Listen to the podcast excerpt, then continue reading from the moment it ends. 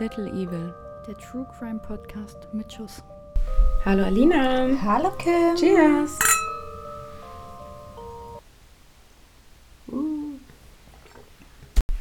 Das gute Zeug mal wieder. Ja, mal wieder richtigen Wein, ne? Mal wieder richtigen Wein, ja, haben wir länger nicht getrunken tatsächlich. Das stimmt. Ich muss mal hier ganz kurz mein Handy auf lautlos schalten. oh, scusi. Kurz nicht mitgedacht, der Tag war sehr lange für mich. Kim ist nicht nur beim Sprechen lauter, sondern macht ja auch immer Rambazamba. Du weißt, dass ich dich hier unter den Tisch super treten kann, oder? Meine Beine sind noch aber hier. Ist nicht schlimm. auch da komme ich ran. Gar nicht wahr. Wie war deine Woche, Alina? Anstrengend, viel zu tun. Ja, Du hattest auch heute keinen frei, ne? Wir haben Nee. heute den Brückentag. genau. Gestern Alina. war Christi Himmelfahrt. Genau. Alina hat gestern auch getrunken wie eine große und war heute arbeiten. Ich bin fit, wie du siehst. Du bist Äh, fit, wie ich sehe, ja. Ich habe hingegen nicht getrunken, war nicht arbeiten und bin trotzdem genauso fertig. Ich bin wirklich nicht fertig, also jetzt ohne Scheiß. Ja, ja gut, reden wir nach der Aufnahme nochmal drüber, wenn du auf meinem Sofa liegst und in zehn Minuten wieder wegschläfst. Naja, ich habe ja, also durch die Ausgangssperre war ich ja nicht spät im Bett. Das ist. das stimmt allerdings. Also von da, ich glaube, also ich bin mit dem Zug, also ich war in der Heimat und bin mit dem Zug um Viertel vor neun schon gefahren. Weil Viertel vor zehn wäre ein bisschen spät Ein gewesen. bisschen, ja. Und aufgrund des Feiertages äh, fahren die Zwischenzüge nicht. Oder sind nicht gefahren, so rum. Und äh, ja, dementsprechend war ich gar nicht spät zu Hause. Und sie hat sich nicht mal abgemeldet bei mir. Und dazu, ich wiederhole, wir sind bei Wo ist Connected? Sie hat eh die volle Kontrolle. Also, Oh, ich liebe das. Ich habe mich neulich mit irgendjemandem über dich unterhalten und ähm, dann meinte ich irgendwie so, ja, ich guck mal schnell, wo Alina ist. Und dann kam nur so als Resonanz so, wie jetzt? Und ich so, ja, wir sehen unseren Standort. Hä? Völlig normal. ja. In die Nummer wurde ich übrigens auch mehr reingezwungen als alles. Das stimmt doch gar nicht. Natürlich. Du ich hast, angefangen mit Verläufe. dem, du hast angefangen mit dem Spaß, als du unsere Apple Watches connecten wolltest. Nein, wir waren davor schon bei Wo ist. Äh, Nee, es waren erst die Uhren und dann der nein, Standort. Definitiv nicht. Das kann man doch bestimmt sehen. Willst du wirklich so lange zurückscrollen? Das kann man doch suchen. Gut, setzen wir uns wann anders mit auseinander. Das Ja, jetzt, nicht- jetzt kriegt sie nämlich Schiss hier gerade. Quatsch, nein, aber ich glaube, das interessiert einfach keinen, vermutlich. Möchtest du über unser heutiges Thema sprechen? Äh, ja, wir haben heute Ritualmorde. Bei mir geht es um Vampirismus. Ich weiß nicht, wie es bei dir aussieht. Das verrate ich dir, wenn ich soweit bin, wenn ich dran bin. Hm. Können Aber wir wieder einen auf Fall- spannend machen. Ja, es wird auf jeden Fall blutig. Es wird blutig, Leute. Ja, ähm, genau, mein Fall ist relativ lang. Und das, obwohl ich ihn schon wirklich gekürzt habe. Du hast auch einen Deutschen heute, habe ich schon Ja, rausgehört. und auch einen relativ bekannten Fall, Hm. möchte ich behaupten zumindest. ich bin gespannt. Wir schicken uns ja vorher immer unsere Kürzel und den Ort, damit wir nicht aus Versehen dieselben behandeln. Das wäre blöd. Das wäre ziemlich blöd. Ja. Ja, und dann habe ich schon gesehen, dass du in, in unserer Gruppe, Hm,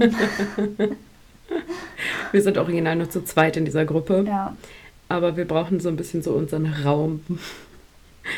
Tim schreibt trotzdem können. immer in den normalen Chat.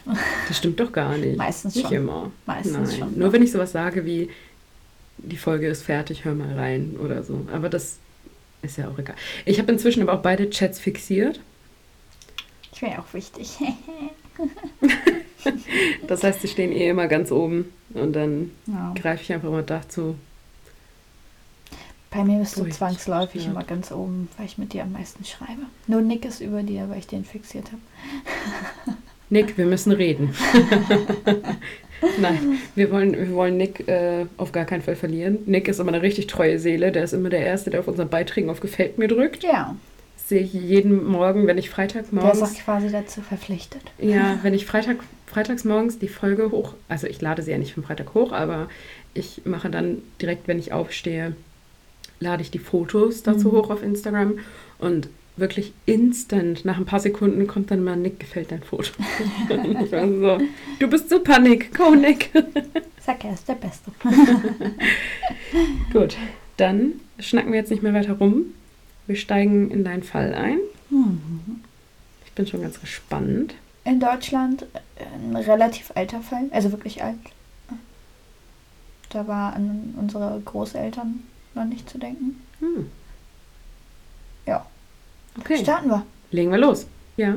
Achso, fang noch nicht an mit dem Fall, bitte. Nein. Ich muss noch Pause Ja. machen. Von Düsseldorf wurde am 26.05.1883 in Mülheim an der Ruhr geboren.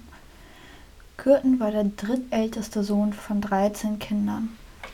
Die Umstände waren eher bescheiden. Der Vater war Sandformer und hatte ein starkes Alkoholproblem. Er schlug schon damals seine Frau und Kinder und war kein liebevoller Vater. Bereits im Alter von fünf Jahren entdeckte Kürten sein Vergnügen am Töten. Ein Hundefänger ertränkte vor seinen Augen zwei Welpen in einem Bach. Dies war das erste Mal für ihn. Das erste Mal, in dem er mit dem Tod konfrontiert wurde. In seiner Jugend tötete Peter Kürten zahlreiche Tiere durch Messerstiche. Als der Vater sich dann wieder einmal an der Mutter vergriff, riss Peter von zu Hause aus. Drei Wochen lebte er auf der Straße und bestritt das Leben durch Diebstähle. Allerdings wurde er von der Polizei aufgegriffen und nach Hause gebracht. Ob das gut für ihn war, das ist nochmal die andere Sache. 1894 zog die Familie nach Düsseldorf.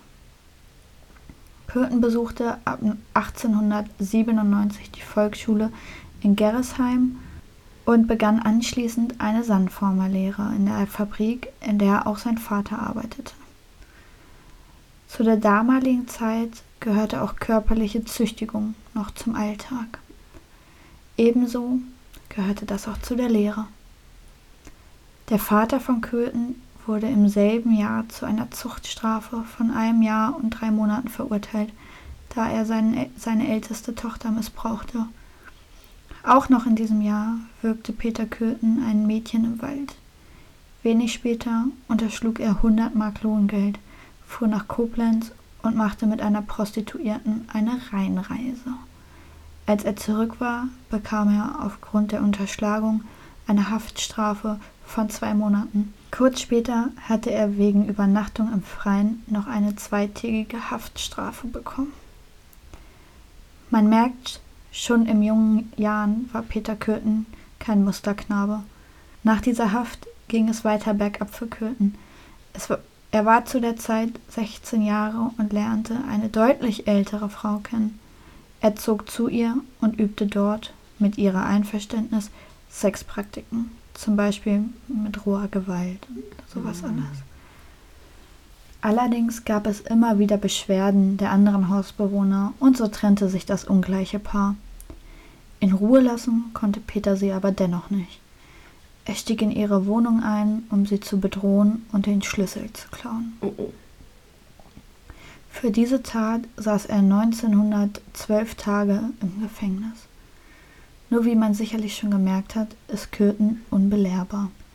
Er ließ trotzdem nicht von seiner ehemaligen Freundin ab und brach wieder bei ihr ein. Am 16.02.1900 wurde er für dieses Vergehen für weitere sieben Tage Haft verurteilt. Bis Oktober 1900 schlossen sich noch weitere Vergehen wie Zecheprellerei, Diebstahl und drei weitere Haftstrafen an. Währenddessen trennte sich Kürtens Mutter endlich vom gewalttätigen Vater und Peter zog zeitweilig wieder bei ihr ein. Dies hielt aber nicht lange und er zog nach Reid, wo er bis zum Jahre 1903 aufgrund von mehreren Diebstählen eine zweijährige Haftstrafe verbüßte. Im Frühjahr 1903 stand er im Kontakt zu einer ehemaligen Mitschülerin von ihm.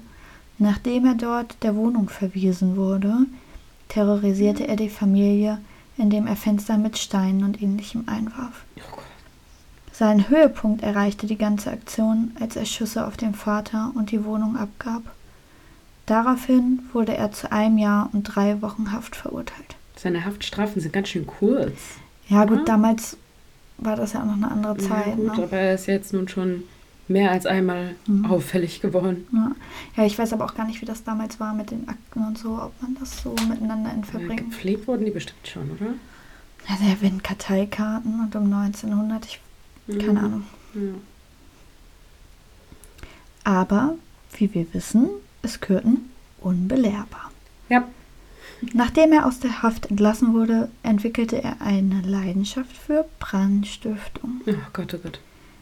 Er zündete Scheunen und Heuschober an und beobachtete anschließend das Geschehen. Als er schließlich festgenommen wurde, konnten ihm 24 Brände nachgewiesen werden. Die Dunkelziffer liegt allerdings weitaus höher. Ebenfalls im Jahre 1904 wurde er zum Militärdienst eingezogen. Jedoch floh er bereits am ersten Tag. Als er gefasst wurde, wurde er wegen Fahnenflucht, schweren Diebstahls in 34 Fällen und versuchten Diebstahls in 12 Fällen zu sieben Jahren Zuchthaus Oh. verurteilt. Und wie vieles wiederholte sich auch das, denn nach der Zuchthausstrafe wohnte er wieder bei seiner Mutter und lebte weiter von Einbrüchen. Hm. Schnell häuften sich wieder die Delikte. Ein Mädchen, mit dem er kurzweilig eine Beziehung hatte, beschuldigte ihn dann noch des Missbrauches.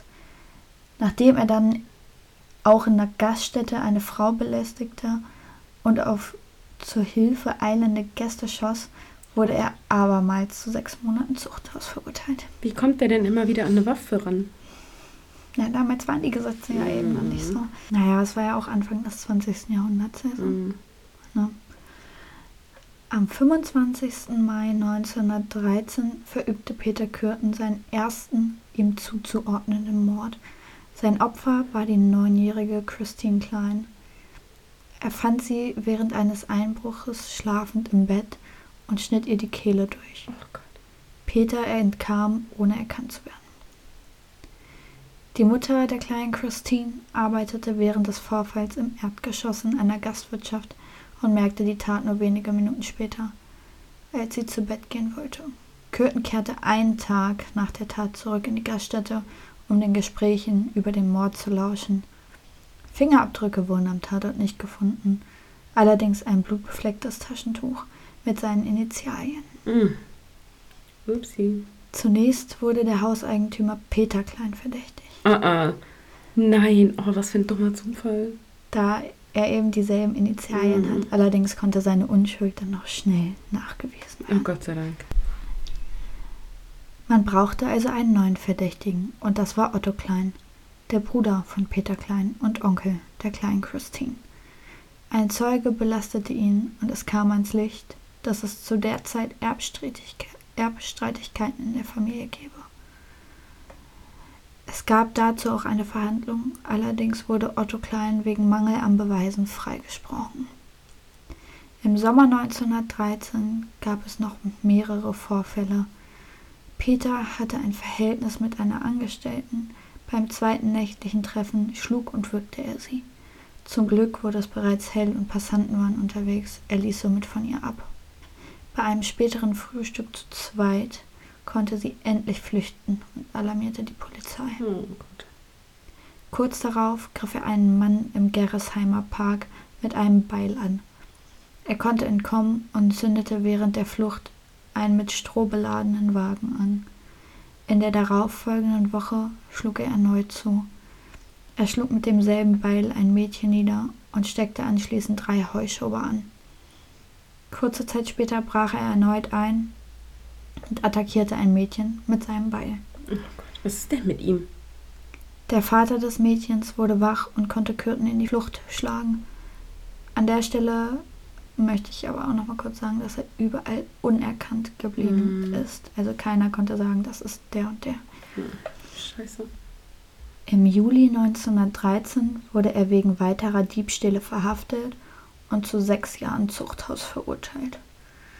Seine Gefängniszeit verlängerte sich währenddessen um zwei Jahre, da er an einer Gefängnismeuterei beteiligt war. Nachdem er 1921 entlassen wurde, lebte er zunächst bei einer seiner Schwestern in Altenburg. Dort war er wieder in einer Fabrik tätig, wobei er auch da durch verschiedene Tierquälereien schon schnell auffiel. Fast gleichzeitig griff er wieder ein Mädchen an. Dies wurde aber diesmal nicht der Polizei gemeldet. In Altenburg lernte er dann seine Frau Auguste Scharf kennen, welche er 1923 heiratete. Jetzt möchte ich noch ganz kurz einschieben, ähm, dass seine Frau wegen Totschlags mit einer Waffe vorbestraft ist. Oh. Und Curtin war da richtig, richtig stolz drauf. Der fand das Echt? total cool. Ja. 1925 zogen die beiden zurück nach Düsseldorf. Dort wechselten sie ständig die Wohnung, bis sie in der Mettmanner Straße 71 landeten. Dort lebten sie bis zur Verhaftung. Auch zurück in Düsseldorf änderte sich nicht viel. Kürten arbeitete wieder in einer Fabrik und seine Frau in der Gastronomie. Die Diebstähle gingen weiter, die Einbrüche ebenfalls. Für die Nachbarn sah Kürten aus wie ein liebender Ehemann. Dass er ein gewalttätiger Mann ist und es mit der Treue nicht so ernst nahm, wusste zu der Zeit noch keiner. Ebenso wusste noch keiner, dass er bereits mehrere Mädchen vergewaltigt hatte. Traurigerweise wusste seine Frau genau Bescheid über das, was passierte und was er so machte, und überredete dann teilweise die Mädchen noch, keine Anzeige zu erstatten. Im Jahre 1925 misshandelte er in sehr kurzen Abständen drei Mädchen, die er aufgrund von falschen Pässen anlocken konnte. Eine der Opfer zeigte ihn wegen Heiratsschwindels an.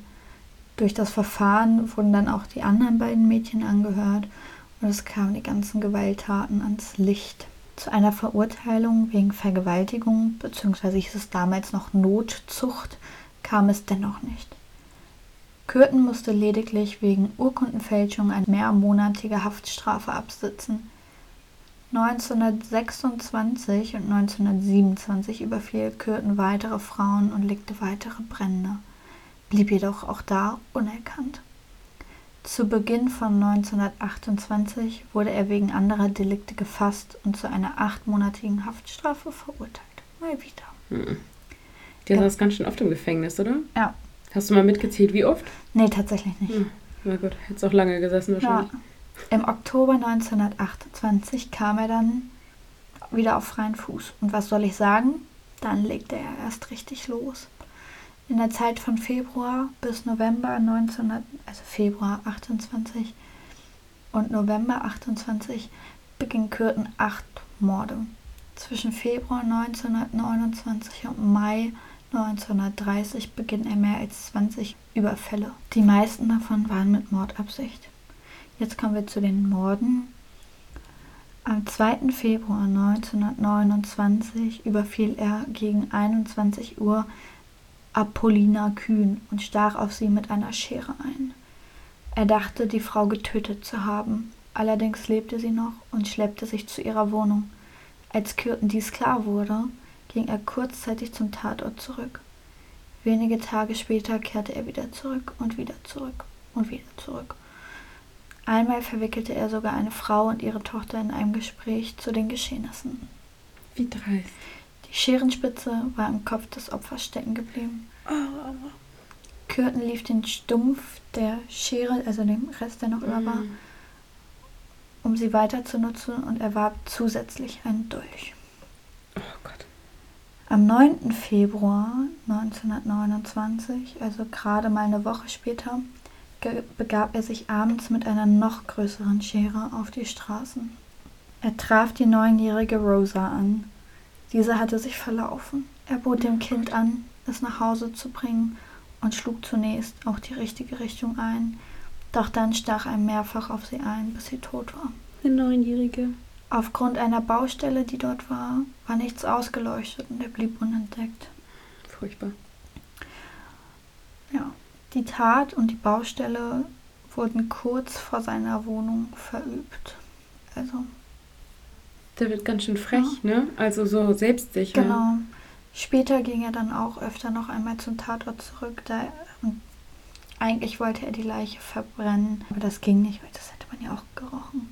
Naja, und auch hier besuchte er den Tatort noch öfter zu späteren Tagen. Und diese Baustelle, von der ich gerade gesprochen habe, die wurde auch von ihm benutzt, um die Mordwerkzeuge zu verstecken. Gar nicht so klug eigentlich, die, seine, seine Mordwerkzeuge da zu verstecken, wo man auch eine Leiche hinwirft, oder? Ja, eigentlich nicht. Aber gefunden haben sie, wahrscheinlich, haben sie sie trotzdem nicht wahrscheinlich. Ja, doch, die Leiche wurde die sofort Leiche schon, gefunden. aber die ja. Werkzeuge nicht. Die Werkzeuge erstmal Oh. nicht, nein. Am 12. Februar, also nur drei Tage später, war Kürten gerade auf dem Weg nach Hause, da er kein passendes Opfer fand, bis ihm gegen Mitternacht der 54-jährige Invalide Rudolf Scher auffiel. Dieser kam leicht angetrunken aus einer Gastwirtschaft. Auch er wurde mit einer Schere erstochen. Dort versuchte Kürten erstmals das Blut mit dem Mund aufzufangen. Mhm. Hier nähern wir uns dann auch dem Vampirismus. Ich habe das jetzt nicht immer wieder aufgegriffen, aber das war dann halt so sein Modus operandi, versuchen dieses Blut zu trinken. Das hat er jetzt im Endeffekt immer gemacht. Und das trinkt er dann richtig aus den Leichen. Ja, er versucht es zumindest. genau. Versucht das, Das erst ekelhaft. versucht er das aufzufangen und dann, Mm, ja, eklig. Dabei ist Blut ja auch nichts, was irgendwie jetzt voll eisig. appetitlich, appetitlich, appetitlich ist. Als er fertig war, stieß er zu dem Zeitpunkt den noch Lebenden eine Böschung herunter. Im März 1929 lernte er eine Frau kennen, die er dann zu einem anderen Zeitpunkt angriff, da sie laut seinen Aussagen über ihre Lebensumstände gelogen hätte. Im Juli 1929 war Köthen dann viel unterwegs, er bequatschte viele Frauen. Einmal wurde er dabei sogar von seiner Frau erwischt und ergriff panisch die Flucht. Oh. Ein anderes Mal überredete er eine Frau zum gemeinsamen Besuch der Kirmes. Auf dem Rückweg wirkte er sie, sie konnte aber noch entkommen. So mordete Köthen munter weiter. Am 7. Dezember 1929 tötete Köthen dann einen Schwan im Hofgarten und trank sein Blut. Aufgrund dieses Vorfalls wurde Köthen auch Vampir von Düsseldorf getauft. Die Polizei wies ihn dem Vampirismus allerdings auch noch an den meisten seiner restlichen Opfer eben nach. Ne? Mhm. Seinen ersten hat er es auf jeden Fall noch nicht gemacht, da gab es keine Beweise dazu. Mhm. Aber an den restlichen, denn so viele Menschen getötet, das ist nicht möglich, Ja. da auf alle genau einzugehen. Ganz kurzer Zwischenbreak. Ich habe von dem Fall vorher schon mal gehört. Mhm. Und bei diesem Schwan war es ja tatsächlich auch so, dass man von dem ja wirklich nur noch die Hülle gefunden hat. Mhm. Also Einmal war nicht nur, ausgesaugt. genau, es war nicht nur, dass er so ein bisschen Blut getrunken hat, sondern er hat diesen Schwan halt komplett leer gezapft Ja. irgendwie, ne? Wie auch immer er das gemacht hat. Ja, ekelhaft. Uah. Genau. Wie bereits schon erwähnt, blieb Kürten sehr, sehr lange unbekannt. Viele Umstände der Ermittlungen sind rückblickend sehr fragwürdig. Oft wird gefragt, wieso man den so polizeibekannten Kürten nicht vorher einmal in Betracht gezogen hätte, gerade weil die kleine Rosa fast neben seiner Wohnung getötet wurde. Damals war allerdings die ganze Beweisführung auch noch nicht so wie heute und so wurde nichts in den Medien veröffentlicht, wobei halt auch bis heute fraglich ist, ob eine Täterbeschreibung jemals zu ihm geführt hätte. Denn die Täterbeschreibungen gaben sehr unterschiedliche Aussagen. Scheint nämlich so, als wäre er zwischendurch mal geschminkt gewesen oder hätte Perücken oder ähnliches aufgehabt. Also jeder hat ihn wirklich anders beschrieben, auch vom Alter her. Boah, gar nicht so dumm eigentlich, Ja. ne? Ebenfalls wurde der Zusammenhang der Morde zunächst gar nicht erkannt, weil er ja am Anfang mit der Schere gemordet hat, Mhm. dann mit dem Dolch. Ne? Und ähm, dazu kam erschwerlich auch noch, dass ein psychisch Kranker wahllos immer die Morde zugegeben hat. Oh Gott. Das kann man dann auch einfach echt nicht gebrauchen gerade, ne? Ja, und wie gesagt, damals war das ja auch eh alles noch nicht so ausgereift zu Ja. der Zeit. Es gingen 12.000 Hinweise aus der Bevölkerung ein. Mindestens drei davon verwiesen direkt auf Kürten. Im November 1929 meldete sich beispielsweise ein ehemaliger Mithäftling und gab an, dass dieser sich in der Haftzeit mit ähnlichen Taten gebrüstet habe. Daraufhin wurden dann Fotos von Kürten den Überlebenden gezeigt. Allerdings konnten diese ihn nicht identifizieren. Die Wende kam erst durch einen falsch zugestellten Brief. In diesem Brief berichtete Maria Butlis von der Begegnung mit dem Täter. Sie hatte sich wohl mal mit ihm getroffen und wusste, wo er wohne. Gemeinsam mit der Polizei suchten sie nach dem Haus, in dem sie sich mit Kürten mal aufgehalten hatte. Denn sie wusste zwar, wo er wohnt, aber die genaue Adresse kannte sie nicht. Sie war sich nur sicher, sie würde dieses Haus wiedererkennen. Nach langer Suche meinte Butlis am Vormittag des 21. Mai 1930 das Haus in der Mettmanner Straße 71 zu erkennen. Sicher war sie sich aber allerdings nicht, also kehrte sie nachmittags noch einmal allein zurück und sprach mit einer Nachbarin. Sie sah dort auch Peter, hatte ihn aber nicht erkannt. Diese Nachbarin schrieb ihr dann aber den Namen Peter Kürten auf. Maria Butlis brachte den Zettel zur Polizei. Sie war sich nun sicher, absolut sicher. Nur hatte Peter sie erkannt. Mhm. Daraufhin flüchtete er natürlich. Er hatte sich schon gedacht, dass das jetzt alles rauskommen würde. Er hob 140 Mark vom Sparbuch seiner Frau ab, traf sich mit ihr, gestand ihr alles, auch unter anderem, dass er sie mehrmals betrogen hat, und sagte, dass die Polizei ihm jetzt auf der Spur sei. Deswegen müsste er dringend weg. Am 23. Mai erschien die Polizei im Haus der Kürtens. Sie trafen dort allerdings niemanden an und fuhren zur Arbeitsstelle der Frau. Dort unterrichtete sie die Polizei über seinen Auszug, gab aber mit, dass er sich arbeitslos melden wollte. Hm. Die Polizei hinterließ eine Vorladung für ihren Mann und somit fuhren sie zur zuständigen Stelle, also zur Arbeitslosenstelle, mhm. warteten da aber vergebens. Denn Kürten war derweil in das Haus zurückgekehrt. Dort übergab seine Frau ihm die Vorladung. Mit den Tatvorwürfen konfrontiert, sagte er ihr, ja, ja, ich habe das alles gemacht. Daraufhin verließ er wieder das Haus. Gegen Mittag traf er sich noch einmal mit seiner Frau in der im Volksmund genannten Seufzerallee. Sie suchten eine Wirtschaft zum Mittagessen auf und gingen anschließend noch zu den Rheinwiesen. Dort legte er ihr rund zwei Stunden ein umfassendes Geständnis ab. Seine Frau war erschüttert und schlug ihm Suizid, zur Not auch gemeinsamen Suizid vor. Dies wollte er aber nicht. Er wollte Düsseldorf verlassen und untertauchen. Sie verabredeten sich noch zu einem letzten Treffen. Dabei konnte auch eine weitere Person Kürten identifizieren. Somit war er in zwei Taten erkannt worden und die Polizei investierte in die Fahndung, Fahndung und in die Besetzung des Hauses. Wieder im Haus wurde auch die zurückkehrende Frau verhaftet. Sie gab der Polizei dann das Versteck von Kürten bekannt. Dort war er aber nicht. Nachdem weiter Druck auf sie ausgeübt wurde, verriet sie ihren Treffpunkt. Am folgenden Tag konnte Peter Kürten endlich festgenommen werden. Er leistete keinen Widerstand. Noch am selben Tag legte er ein umfassendes Geständnis bei der Polizei ab. In den Voruntersuchungen zog er dann noch sein Geständnis zurück und bestritt die Taten, die für ihn die Todesfolge hätten. Also, nachdem sein Versteck mit den Tatwaffen gefunden wurde und es eine Gegenüberstellung gab, kehrte er dann allerdings zu seinem Geständnis zurück und gab noch weitere Verstecke bekannt. Ebenso musste er sich einer psychiatrischen Untersuchung beugen. Jetzt bin ich gespannt. Es wurde keine Störung diagnostiziert. No way. Hm. Am 22. April 1931 wurde er für, für schuldig in neun Fällen wegen Mordes befunden. Er wurde neunmal zum Tode verurteilt. Hm. Ebenso wurde er für sieben weitere Mordversuche zu 15 Jahren Zuchthaus verurteilt. Später gab es dann noch einen Gnadenersuch von ihm aus. Dieser wurde aber abgelehnt. Am 2. Juli 1931 wurde dann die Todesstrafe vollzogen. Dieser Fall war übrigens schon in, in dem Zeitalter ein Auslöser für eine sehr laute und sehr starke Diskussion über die Todesstrafe. Wahnsinn. Also erstmal finde ich es extrem suspekt, dass ihm keine psychische Störung diagnostiziert mhm. werden konnte.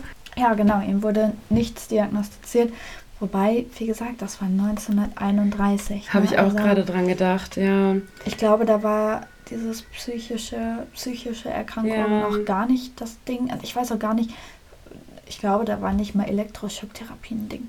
Also. Ja, das war alles noch nicht so tief erforscht ja. zu der Zeit, das stimmt. Das stimmt. Also Psychologen heute würden das wahrscheinlich ganz anders beurteilen. Ja, denke ich auch. Bestimmt, ja. Also das ist ja, das ist ja nicht normal. Man rennt ja nicht durch die Gegend und schlachtet irgendwie wahllos irgendwelche Menschen ab. Lisanne, was sagst du dazu? Lisanne, was sagst du dazu? genau.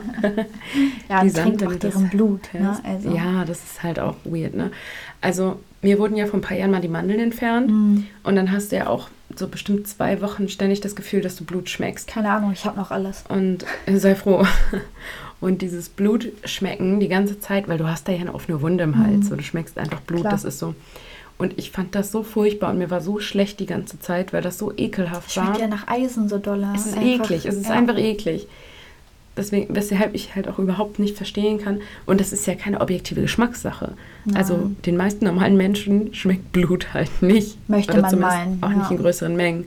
Wobei ich auch fast behaupten würde, dass Blut in großen Mengen zu konsumieren nicht besonders gesund ist. Nein, ist es auch nicht.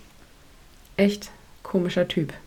Ja, der ist schon nicht ohne gewesen. Mm. Und wie gesagt, also es wäre aber auch unmöglich, auf diese einzelnen Morde alle einzugehen. Das Weil dann, sonst ja, ich, ich habe jetzt Ja. schon relativ lange geredet einfach. Wir sind jetzt auch schon bei 36 Minuten Ja, knapp. Du, Ja. Also ich habe Mm. wirklich schon lange gesprochen. Ja, Und ähm, ich habe jetzt, glaube ich, ja vier oder fünf Morde angeschnitten und insgesamt waren es ja aber deutlich mehr. Mhm. Also wirklich deutlich mehr. Ich finde bei diesen, also bei dieser Art von Serienmördern auch einfach so gruselig, dass die Opfer ja keinen Bezug zu ihm haben. Nein, er hat wahllos Genau, getötet. genau. Das finde ich immer so seltsam und das ist ja auch das, was die Menschen so ein bisschen anormal macht, Ja, weil die häufigsten Morde sind ja nun mal einfach, ich kann jetzt alle beruhigen an der Stelle, die meisten Morde sind Beziehungstaten. ob das beruhigend ist, ist die andere Sache, Ja, aber aber wahllos getötet werden ist eher unwahrscheinlich. Genau. Ja.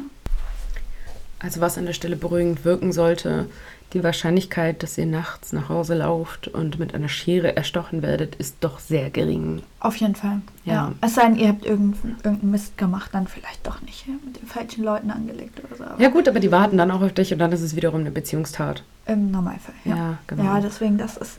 Und ich finde es halt bei ihm auch so krass, was ich ja auch so spannend war. Der war ja das erste Mal im Gefängnis, als er 15, 16 war. Ja. Ja, der hat auf jeden Fall sehr viel Zeit im Gefängnis verbracht. Ja, und ja auch immer und immer und immer, Mm. immer wieder. Ne? Also Heutzutage würde das so gar nicht mehr passieren. Muss, nein. Beim zweiten, dritten Mal kommst du schon in eine forensische Klinik. Ja, also vielleicht jetzt nicht bei Diebstahl, aber Nein, aber wenn es dann um Brandstiftung geht Ja. und sowas alles, dann irgendwann kommt da Ja. mal einer und sagt, ich glaube, wir müssen dich mal untersuchen. Ich glaube, wir müssen mal ein psychologisches Gutachten hier machen Genau, oder sonstiges. das glaube ich auch. Ja. Auf jeden Fall. Das denke ich auch. An der Stelle möchte ich noch mal ganz kurz einen kleinen Exkurs machen und mit dir mal ganz kurz über was komplett anderes reden. Okay. Meine Freundin Isabel hat mir heute geschrieben, dass sie heute unsere erste Podcast-Folge gehört hat, Hm. die uns rückblickend betrachtet übrigens ziemlich abcringed. Ja, ja. Aber ich glaube, das ist normal. Ich habe auch Patrick, meinem Kumpel, gesagt, hör einfach ab Folge 2. Oder am besten so ab Folge 4, wo Ja. wir dann noch anständig auf zwei Tonspuren aufnehmen. Ja. auf fünf. Was echt ein Drama war, jedes Mal wieder. Ja, das war echt ein Kampf. Oh Auf jeden Fall habe ich mit meiner Freundin Isabel gesprochen und Mhm. sie sagte halt, ja, ich habe mir heute, die kann, ga- also die ist voll der Schisser. ja. voll, ne? Ja. Und sie hat mir ein Sprachmemo geschickt, sagte so, ja, ich habe mir jetzt eure erste Folge angehört und ich fand es total angenehm, euch zuzuhören Mhm. und voll cool und so. Aber so, oh, ist ja schon echt hart, was ihr da so macht. Ich sage, ja gut, Bienchen und Blümchen gibt es hier nicht, ne? Ja, das stimmt. Und dann sagte sie, ja, ich würde irgendwie gerne weiterhören, aber irgendwie auch nicht, weil ich habe momentan noch keine Angst, alleine im Dunkeln nach Hause zu Mhm. laufen und ich möchte gern, dass sich das nicht ändert. Verständlich. Ja. ja. An der Stelle möchte ich aber einen kleinen Ausruf machen an Isabel. Wenn du hier angekommen bist, wir sind stolz auf dich. Auf jeden Fall. Unbekannterweise, aber ja. Ja, wir sind stolz auf dich. Und äh, wenn du das hörst, dann melde dich mal bei uns. Wir wollen nämlich wissen, ob du es tatsächlich bis hierhin geschafft hast. Genau. auf Kleine, jeden Fall. kleine Challenge, von der sie jetzt noch nichts weiß. Schreib uns bei Instagram unter little.evil.podcast. Genau, schreib uns lieber dahin, dann sieht Alina es auch gleich. Genau. Genau. Da muss ich nicht wieder irgendeinen Screenshot so völlig aus der Leitung gerissen und ich stehe da so, hä, was will sie jetzt von mir? Das galt dann jetzt wohl Chrissy. Unter anderem. Aber wir freuen uns, dass es auch dir gefällt. genau. Ja, Genau. wir bekommen in letzter Zeit tatsächlich relativ viel Feedback. Aber schweifen wir jetzt nicht so lange Nein. aus. Wir wechseln jetzt weiter und wir Dann kommen bist du zu jetzt mal Fall. dran. Genau. Adolfo de Jesus Constanzo. Genau, so klingt er. Wird am 1. November 1962 von Delia Aurora González del Valle, die ist übrigens erst 15 Jahre alt, in Miami geboren. Kurz nach der Geburt trennen sich die Eltern und er zog mit seiner Mutter nach San Juan in Puerto Rico. Dort wurde er katholisch getauft, obwohl die Mutter im Geheimen zu den haitianischen Priestern ging und auch Voodoo-Ritualen folgte. Seit seinem zehnten Lebensjahr wurde Adolfo von seiner Mutter im Glauben der Santeria Relikten erzogen und folgte dieser ebenfalls. Seine Mutter heiratete in San Juan nochmals, doch der Mann starb bereits ein Jahr nach der Eheschließung, woraufhin seine Mutter mit Adolfo im Jahr 1972 zurück nach Miami zog. Durch den verstorbenen Mann war die kleine Familie finanziell eigentlich sehr gut abgesichert, doch Delia wurde häufiger wegen kleinerer Delikte festgenommen. Und mit häufiger meinte ich mehr als 30 Mal. Gutes Vorbild. Mhm.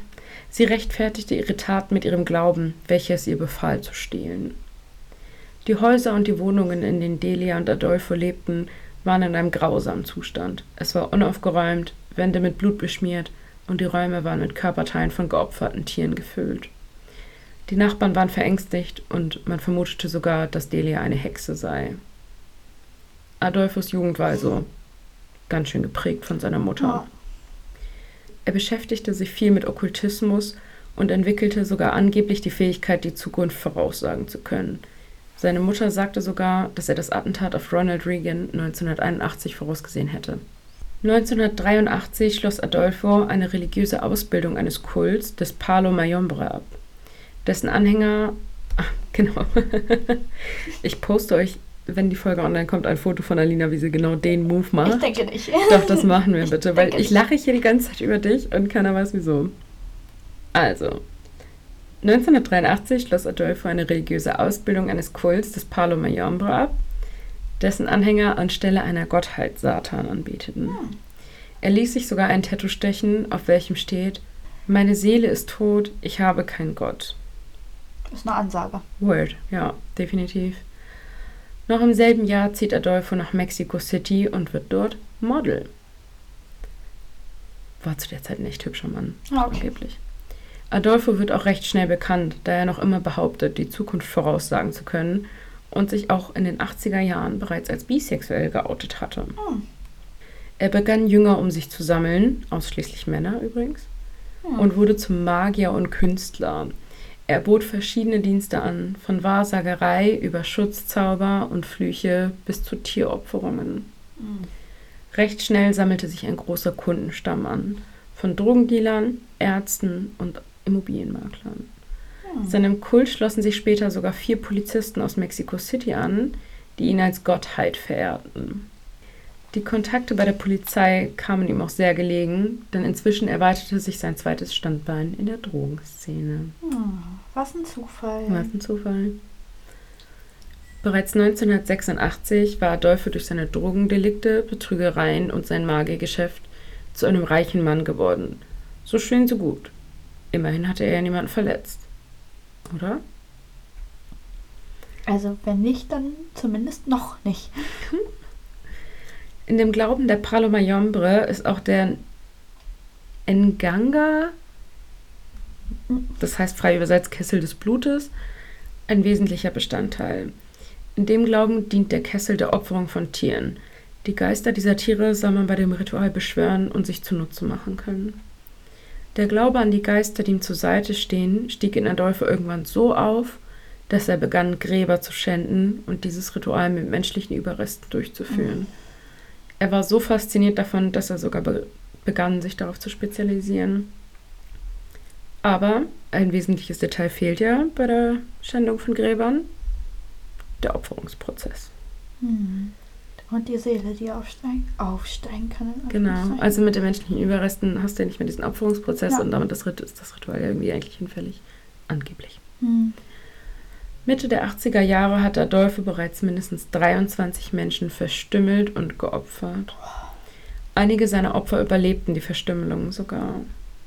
Man geht heute allerdings davon aus, dass die Dunkelziffer weit höher lag und ähnliche Fälle aus der Angst vor der Sekte nicht gemeldet worden sind. Im Jahr 1987 will Constanzo Mitglied im Calzada-Kartell werden. Das ist ein Drogenkartell in Mexiko. Wird allerdings abgewiesen. Einige Tage später verschwinden der Kartellführer und sechs weitere seiner Familienmitglieder. Hm. Am 6. Mai 1987 findet die Polizei die Leichen von sieben Menschen im Fluss. Alle Opfer wiesen Merkmale grausamer Folter auf. Allen Opfern fehlten die Genitalien und die Herzen sowie verschiedene Körperteile. Später stellte sich heraus, dass der damals 24-jährige Adolfo die Körperteile in seinem Kessel gekocht und gegessen hatte. Spätestens jetzt wird einem übel. Im Juli 1987 lernt Adolfo die 22-jährige Sarah Maria Alerte Villarreal kennen, verliebt sich in sie und die beiden gehen eine Beziehung ein. Die junge Frau ist zu der Zeit Sportlehrerin an einem College. Schnell gelangt auch sie in seine Sekte und wird schnell als Madrina, also die Patin, von den restlichen Anhängern aufgenommen und akzeptiert. Bald ist auch Sarah keine Zeugin mehr, sondern ebenfalls Täterin. Oh, vor allem hatte die irgendwie ein echt gutes Leben vor sich, mehr damit. Ne? Ja, also ihre Familie war auch Teil eines Kartells. Also so ein bisschen hatte sie irgendwie immer schon damit zu tun. Ah, okay. Ich glaube, der Absprung war für sie jetzt nicht allzu tief, Mhm. aber theoretisch ja. Sie hätte halt Mhm. einfach weggehen können, Lehrerin, Lehrerin, sein können ja. und ein entspanntes Leben führen können, ja. Hm. Im Jahr 1988 kauft Adolfo ein Stück Wüste über 30 Kilometer außerhalb der Stadt. Er baut sich eine Ranch auf und nennt diese die Rancha Santa Elena. Hier tötete Adolfo mindestens vier weitere Menschen. Die Tötung und Opferung von Menschen wird immer mehr Teil seines Alltags. Im November 1988 ermordete Adolfo sogar einen seiner eigenen Jünger, weil dieser Kokain konsumiert hatte. Hä? Ja, also Drogen verkaufen ist okay, Drogen konsumieren ist nicht okay. Okay. Mhm. Weitere Opfer folgten. Am 13. März wurde eine weitere Person, die bis heute nicht identifiziert werden konnte, auf der Ranch ermordet. Dieser Mann hatte sich laut Adolfo allerdings nicht genug zur Wehr gesetzt, sodass er bereits am nächsten Tag von seinen Anhängern den 21-jährigen Medizinstudenten Mark Kilroy entführen ließ. Hm. Auch Mark wurde auf der Ranch ermordet und geopfert. Mark war ein wesentlicher Wendepunkt in dieser Geschichte, denn im Gegensatz zu Drogendealern und Bauern kam Mark aus einem guten Elternhaus und der Fall wurde medien- medienwirksam. Die Familie des Opfers bat rund 15.000 Dollar für Hinweise zu seinem Verschwinden. Damit hatte man nicht gerechnet. Hm. Nur kurz nach Mark Kilroy wird auch der Ex-Freund von Adolfos Lebensgefährtin Sarah zur Ranch gebracht und ermordet.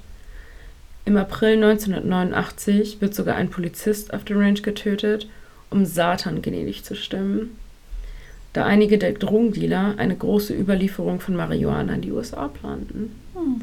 Doch genau bei dieser Überfahrt wurden die Sektenmitglieder gestellt. Und sie waren wohl nicht allzu treue Mitglieder, denn von ihnen konnten auch die ersten Geständnisse entlockt werden. Hm. Das Und- meistens so. Genau. Es wurden zwei weitere Mitglieder ausfindig gemacht, welche nun erstmals von den Mordserien berichteten. Ganz kurzer Exkurs an der Stelle schon wieder.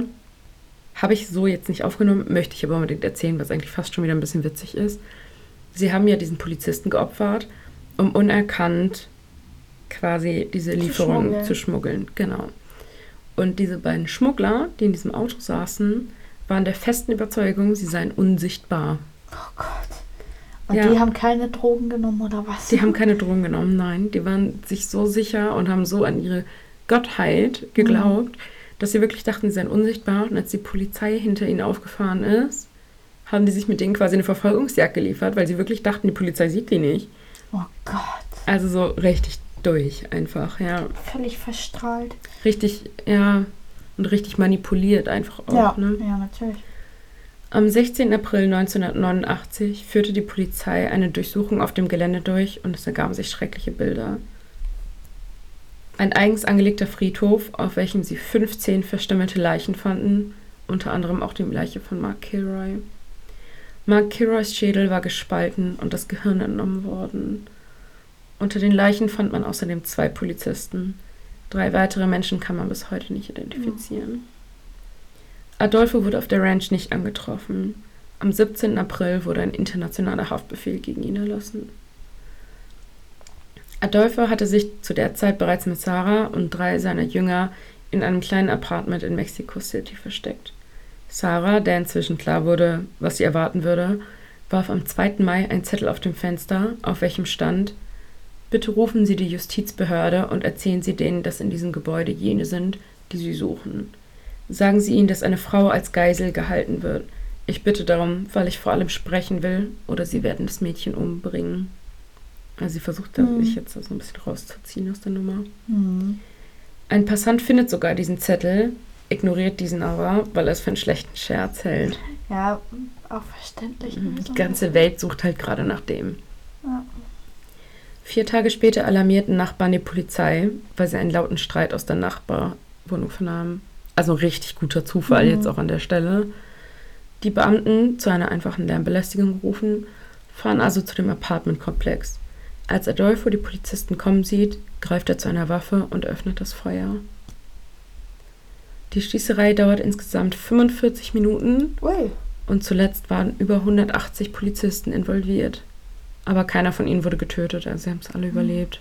Sehr Gott sei gut. Dank. Mhm. Als Adolfo inzwischen versteht, dass es kein Entkommen mehr gibt, drückt er einem seiner Anhänger seine Waffe in die Hand und, und befahl ihn und einen weiteren Anhänger zu töten.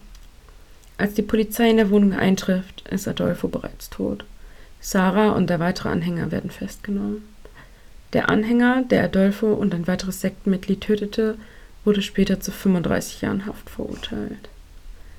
Sarah, die bis zum Ende ihres Prozesses behauptete, nichts von den Morden gewusst zu haben, wurde zu 67 Jahren Haft verurteilt.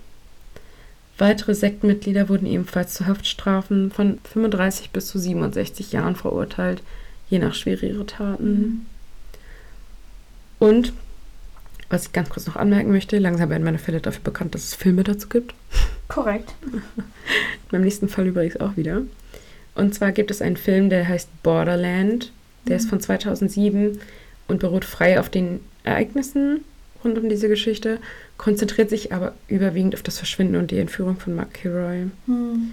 Das war so, ja, auch der Mensch, mit dem der ganze Fall überhaupt so publik geworden ist.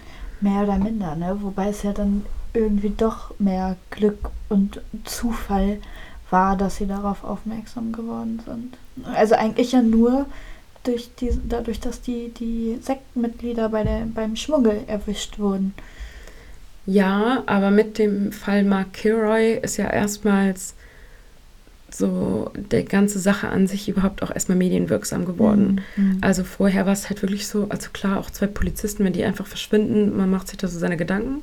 Und da wird natürlich auch ermittelt, aber vorher haben sie ja überwiegend Drogendealer oder alleinstehende, alleinlebende Bauern entführt und ermordet, Ja, das war die halt nicht so vermisst worden sind. Genau, das, das war der erste, ich sag mal, richtige Vermisste. Aber Mhm. im Endeffekt hätten die Drogen, die, die Drogenschmuggler nicht ausgepackt, dann Ja. wer, wer weiß, wie lange das noch so weitergegangen Ja. wäre. Also die Ja. Polizei hat mit dem Ver Verschwinden von Mark Kilroy auf Hochtouren ermittelt. Hm. Aber ja, es war dann noch ein glücklicher Zufall mit den Drogenschmugglern, in der Tat. Ja, Ja. wie will man auch auf, na, ich nenne es jetzt einfach mal Sekte kommen, Hm. wo man gar nicht weiß, dass es die gibt im Endeffekt. Ja, ne? Wobei genau. ich es von ihm ja sehr, sehr mutig finde, sich mit dem Kartell anzulegen. Also das ist ja eigentlich auch eine Mhm. Sache, die meistens schief geht.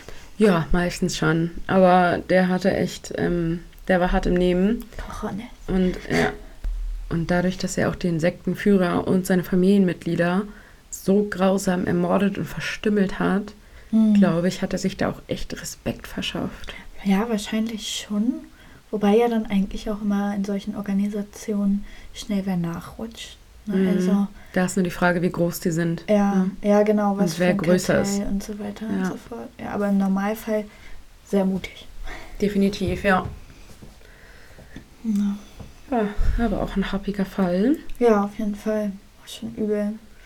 Auch so viele auf dem Gewissen. Mhm. Ja, man vermutet auch, dass die Dunkelziffer nochmal weitaus Mhm. höher ist.